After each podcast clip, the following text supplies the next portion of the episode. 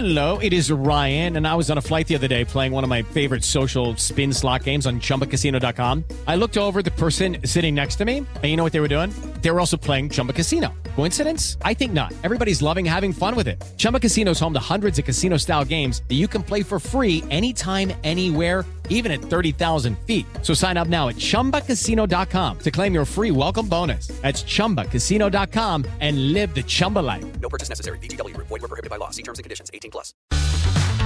Este es el podcast de Rocío Córdoba. Una mujer como tú. Te voy a hacer una pregunta que probablemente, vamos, te va a sacar mucho de onda, pero, pero espérate a, escuchar eh, toda esta intervención. Mira, te pregunto, ¿tú crees que nos alegran los problemas ajenos? Y es que dice una frase, la gente te quiere ver bien, pero no mejor que ellos. ¿Qué tan cierta crees que es esta frase? Y es que existe una palabra que describe exactamente este sentimiento. Es un término alemán que evidentemente voy a pronunciar muy mal. No conozco el alemán bien en lo absoluto, pero eh, es una palabra más o menos así, Schadenfreude, que se compone de Schaden, que significa daño o desgracia, y Freude, algo que estoy pronunciando mal, pero, pero vamos, el significado es alegría. Así que la definición de Schadenfreude consiste en la alegría que podemos llegar a experimentar cuando observamos la desgracia ajena. Schadenfreude es alegría vergonzante. Fíjate, esto es eh, conocido y experimentado, dicen los expertos, por casi todos los seres humanos reales y aquellos creados por el ser humano en algún momento dado de la vida. Y la idea de que otros sean más prósperos que nosotros se convierte en un estigma que la persona arrastra cuando percibe al prójimo como superior. Digamos que el complejo de superioridad tiene mucho que ver con la envidia y con ese placer morboso que tiene lugar cuando alguien envidiado padece una desgracia. Es algo muy fuerte, es algo, eh, pues digamos que fuerte porque dicen que lo hemos llegado a experimentar casi, casi todos. Es decir, te gusta que le vaya bien a tu amigui, pero ya cuando te sobrepasa, ¿no? Cuando te gana, pues te empieza así como, pues como a dar comezón, como que te incomoda. Fíjate nada más. Y cuando le pasa algo a esa persona que venimos percibiendo como superior, puede provocarnos hasta este placer que le llaman morboso.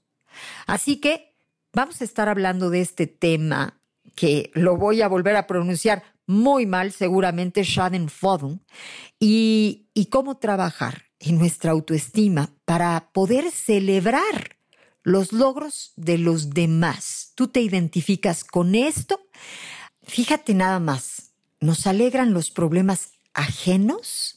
Y tú de saque vas a decir, ay, no, pues no, claro que no, porque no tendrían por qué alegrarnos, ¿no? Todos hemos pasado por problemas y creo que lo más doloroso sería pensar que alguien se alegra de eso que nos está doliendo, de eso que nos está retando de tal manera. Vamos, eh, sería muy triste pensar que esas personas que tienes alrededor se, se regocijan, vamos, de eso que a ti tanto te preocupa o te lastima.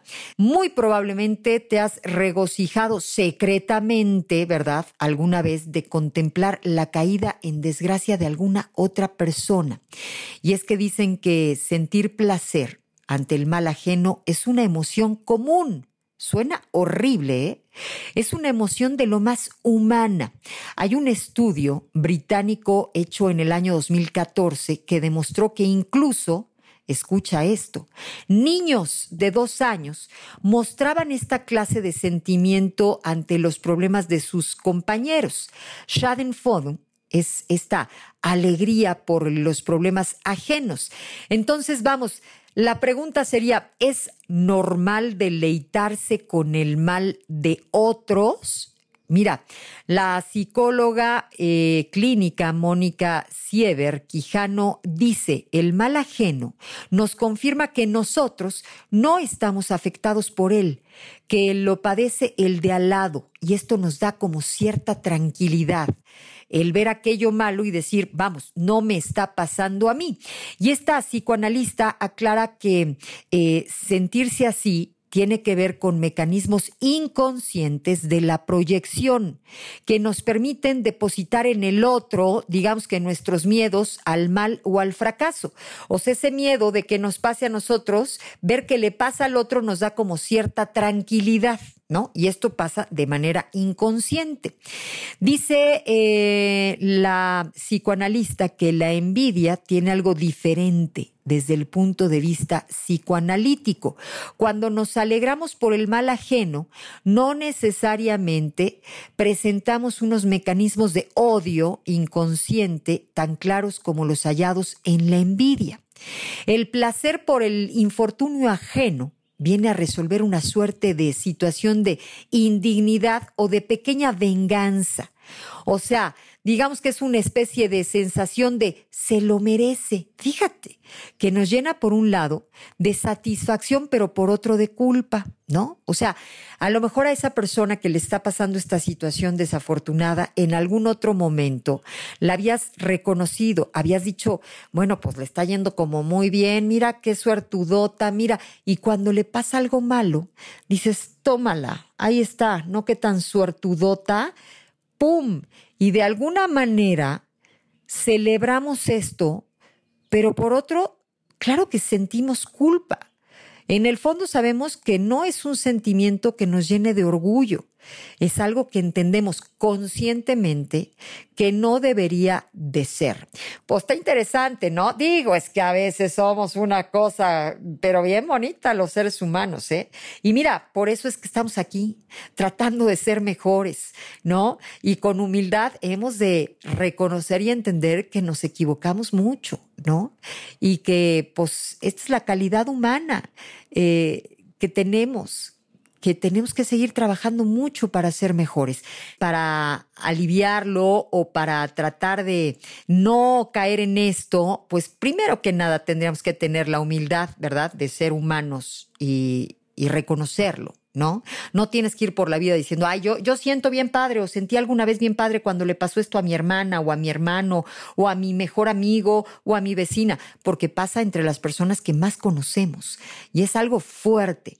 Vamos, em, algo que por supuesto, conforme la gente va creciendo, va evolucionando, va madurando, va trabajando en sus emociones, esto tendría que venir disminuyendo, pero ¿quién experimenta este sentimiento? Bueno, pues dentro de todos estos estudios se revela que las personas con baja autoestima, con depresión leve o moderada, son mucho más propensas a experimentar esto, pero no son las únicas. O sea, vivimos un eh, contexto, fíjate, ideal justamente para este tipo de comportamientos en las redes sociales. Y yo te voy a decir, si tú no me crees a todo lo que yo te estoy compartiendo en este momento, que entres a Twitter, ¿no? Date unos minutitos para observar esos estallidos cotidianos de indignación, de acoso, de agresividad verbal. Cuántas groserías, cuántas palabras eh, duras, agresivas ¿no? Cuántos em, comportamientos eh, pues sumamente fuertes, cuántos, em, eh, vamos, expresiones durísimas por parte de los trolls y de personas corrientes. Este, vamos, algunos expertos en psicología alertan de que esta constante exaltación y esta constante exhibición de lo positivo, en otras redes sociales como Instagram, bueno, pues podrían también estar fomentando estos sentimientos de inferioridad, de envidia, que solo encuentran alivio cuando ven que estas mismas personas probablemente sufren la vergüenza pública de verse, eh, pues sí, eh, tomados probablemente sin filtros o cuando eh, les toman alguna fotografía que evidencia su no perfección, ¿no? Así que considéralo piénsalo, y es cierto. Mira, para Tiffany Watt, que estudia las emociones a lo largo del tiempo, dice que resulta difícil saber si hoy justamente por todas estas redes sociales experimentamos más esta sensación, pero donde sí tenemos, digamos que más espacio para indagar es nuestro propio universo personal. ¿Qué dice de nosotros el hecho de que nos entre, por ejemplo, risa cuando somos testigos, ¿no? Este, de que alguien se cae o de que alguien, eh, vamos, este, le pasa algún, algún ridículo, ¿no? Frente a la gente. Este, por supuesto, hay quienes experimentan más risa que otros, ¿no? O sea, cuando ya estás digamos que más despierto, eres una persona más empática, ¿no? Pues por supuesto entiendes que no tiene nada de gracioso, que lejos de tenerte que reír, pues tendrías que ir a ayudar, a ver si esa persona necesita ayuda. Digamos que la otra cara de este sentimiento sería la empatía, un sentimiento igual de humano que aquel reverso negativo. Y de lo que se trataría aquí es de tomar la decisión de alimentar a la una más que a la otra, es decir, a eso positivo, ¿no? Y podríamos preguntarnos si nos estamos sintiendo inferiores, si nos sentimos inadecuados respecto a otras personas o este, vamos, si es momento de emprender ciertas acciones que poco a poco puedan ayudarnos a caminar en otra dirección, empezar a trabajar en nosotros mismos, ¿sabes? Los efectos de estas acciones, de estas decisiones, eh, pues como siempre van a estar eh, diciéndonos eh, cómo nos sentimos, ¿no? Este, cómo vamos mejorando, cómo estamos trabajando en nosotros y, trabajando en nosotros dejamos de ver al otro, ¿no? Nos centramos en nuestra vida y, entonces vamos sintiendo, por supuesto, una satisfacción, un gusto al, al ver cómo vamos avanzando en ese proyecto de nuestra vida, en donde nos vamos sintiendo pues más fuertes, mejores, ¿no? En vez de estar diciendo, ay, esta hija desgraciada con este cuerpazo, oye, ¿por qué no empiezas mejor a trabajar en ti, en tu salud, en alimentarte mejor, en empezar a hacer ejercicio, en disfrutar esto vamos, a manera de reto personal, ¿no? Este, por supuesto, al trabajar en ti vas a dejar de compararte, ¿no? Este, vamos, fijémonos en nuestra propia valía vamos estableciendo objetivos motivadores claros, este, vamos analizando cuál podría ser nuestro propósito en la vida, qué nos podría dar tremenda satisfacción y trabajar en estas estrategias, ¿no? Eh, alejar aquellas emociones tóxicas, ¿no? Este sería algo importante, no juzgarnos a nosotros mismos con demasiada severidad, o sea, al fin y al cabo eh, estamos trabajando en nosotros ¿no? Y trabajando en ti vas a sentir entusiasmo, vas a satisfacerte al ver tu propio logro, ¿no? Vas a ir eh, buscando nuevas formas de, seguir eh, renovando esta satisfacción, esta sensación maravillosa. Así que, vamos, no te sientas mal si has experimentado esta sensación de, pues, de envidia o de coraje o hasta de placer cuando otra persona no le está yendo tan bien. Mira, eh, es importante que seas sincero, es importante que escuches esta nota en donde yo te digo que los expertos aseguran que es algo meramente humano, pero que como toda moneda tiene dos lados. Puedes tú alimentar este o alimentar la empatía, el aplaudirle a los otros. Decía yo que el estar cerca de personas exitosas, de personas eh, grandes, bueno, pues llega a salpicar aquel éxito ajeno y la gente que es inteligente se acerca justamente a gente grande porque de esa manera se crece o se inspira para seguir trabajando en crecer.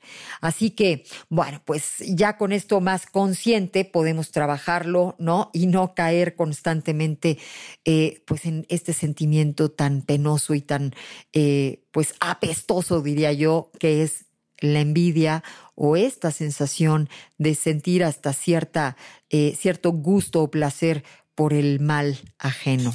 El podcast de Rocío Córdoba, una mujer como tú, en iHeartRadio. iHeartRadio.